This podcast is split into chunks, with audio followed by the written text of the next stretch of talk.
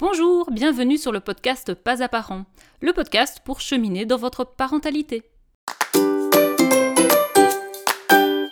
Je m'appelle Maëlys Layeux, je suis coach parental formée à la méthode d'Isabelle Filiosa et je suis également doula. Vous vous levez le matin, vous êtes épuisé. Cette nuit, le petit s'est réveillé trois fois. Et le grand, lui, une fois parce qu'il avait fait pipi au lit. Ce matin, vous avez du mal à ouvrir les yeux. Vous voyez le réveil qui a sonné, mais vous avez vraiment pas envie de vous lever. Vous y arrivez finalement, à grande peine, parce que. Bah parce qu'il faut bien. Et vous allez lever vos enfants. Mais c'est pas facile. Le petit, il chouine. Le grand, il refuse de s'habiller. Il voulait son t-shirt là, son t-shirt pompier. Mais il est encore au sale parce que, bah, parce que pour le moment, vous n'avez pas le temps et vous n'avez pas le courage de vous occuper du linge. Puis après, c'est le déjeuner. Et là non plus, ça leur plaît pas. Euh, le grand, il voulait ses céréales préférées, mais vous n'avez pas eu le temps de faire les courses. Et le petit, ben, euh, lui, euh, ça va pas, vous demandez s'il fait pas une dent, ça a vraiment pas l'air d'aller. Bref, tout cela continue jusqu'à l'apothéose. Vous vous rendez compte que vous êtes en retard et il faut vraiment que vous sortiez.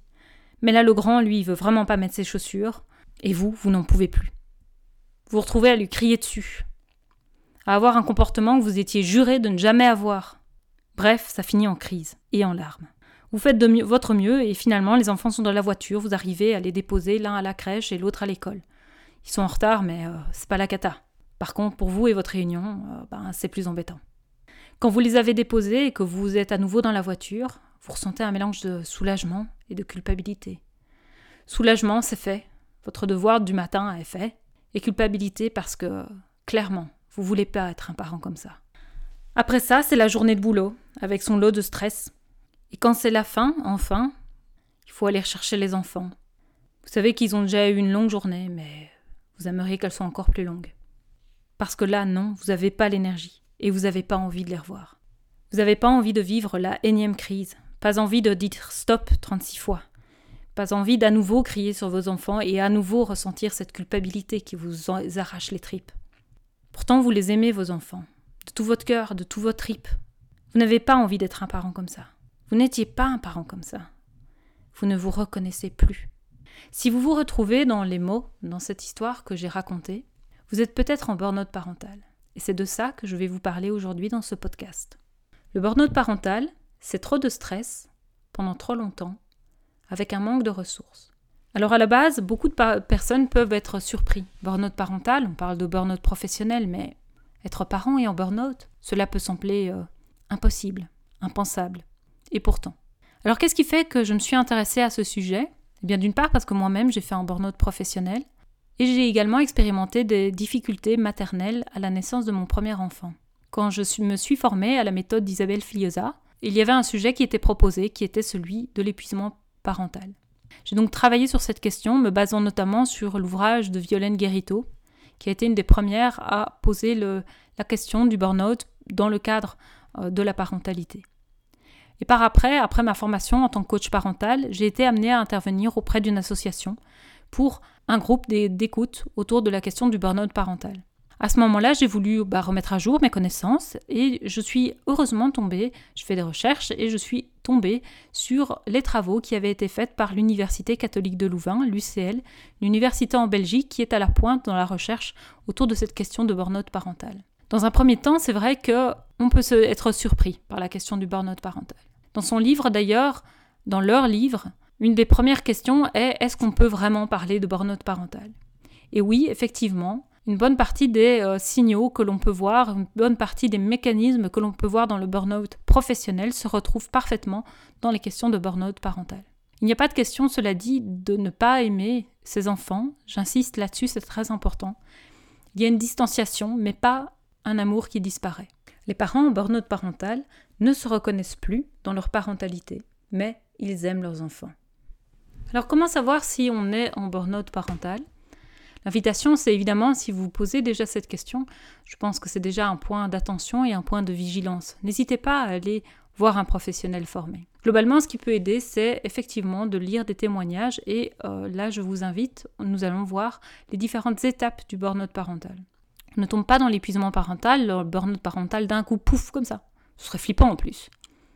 Il y a des étapes, et elles sont importantes, car en les reconnaissant, on peut agir et voir si on est dedans.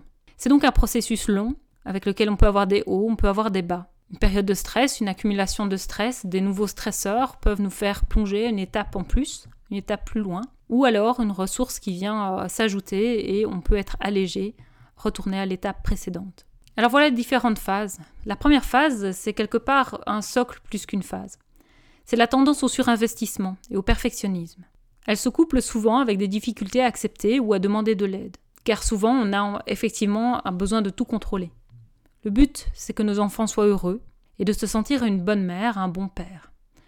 Du coup, tout est urgent et tout semble avoir la même importance et doit être fait dans l'immédiat. Le fait de demander de l'aide à son ou sa partenaire n'est pas envisageable, parce qu'on pense que ce ne sera pas assez bien fait, ou qu'il n'a pas le temps, il travaille, il est si fatigué. On veut être sur tous les fronts, et en même temps obtenir des résultats qui sont impeccables. Cela peut d'ailleurs amener à des mécanismes euh, classiques dans le perfectionnisme, parce qu'on se dit bah si j'arrive à faire tout ça, euh, j'arriverai bien à faire ça en plus, etc., etc. La deuxième phase, c'est l'ambivalence. On a envie d'être parfait et en même temps, on se sent dépassé. Arrive alors la frustration, la troisième étape. Quand l'ambivalence se prolonge, elle devient frustration. Le parent est surinvesti. Il sent qu'il devrait lâcher prise, mais il n'y parvient pas. On a une quantité de tâches à accomplir dans l'immédiat qui est telle que c'est devenu ingérable.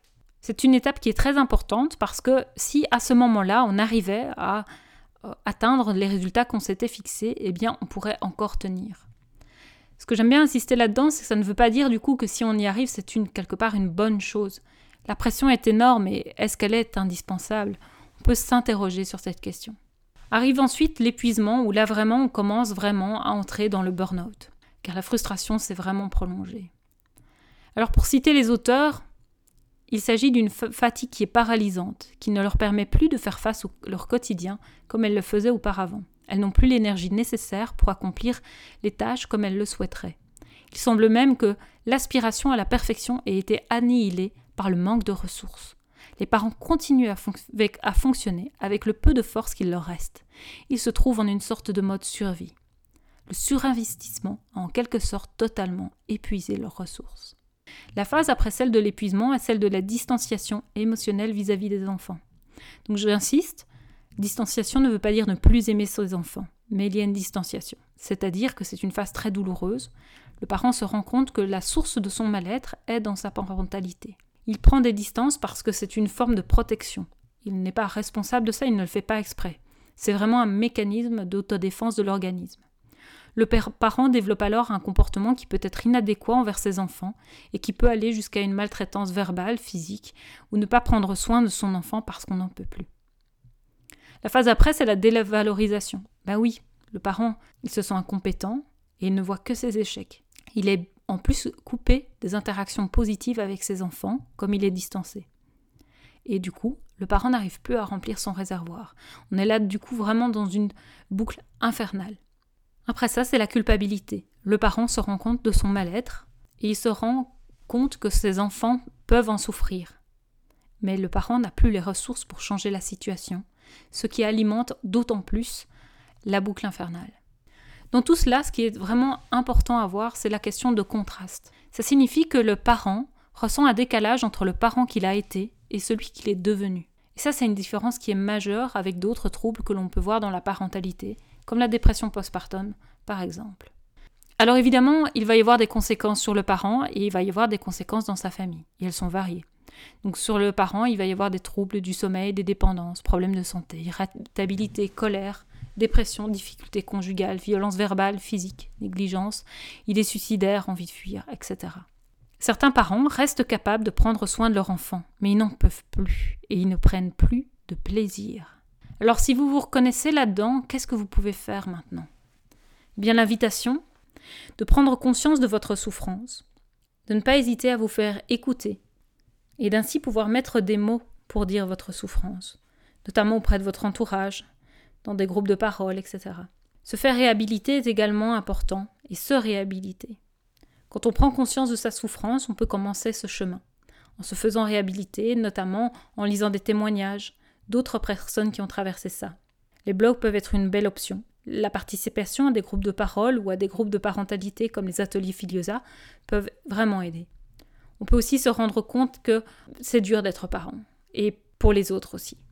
On apprend également à prendre soin de soi, avoir des rituels, des cours de yoga, du massage, des balades, un journal créatif. Et parfois, ça le passe par une phase d'isolement, être seul, pour après pouvoir à nouveau prendre soin des autres. Et ainsi après se remobiliser. On peut doucement ainsi mettre en œuvre des stratégies pour changer les dynamiques qui nous ont fait plonger et ainsi reprendre plaisir dans le fait d'être parent. À la fin de tout ça, eh bien, on peut parfois, beaucoup de parents en fait en burn-out parental, après ce parcours, eh bien, ils retirent du positif dans les changements qu'ils ont mis dans leur parentalité, dans leur famille.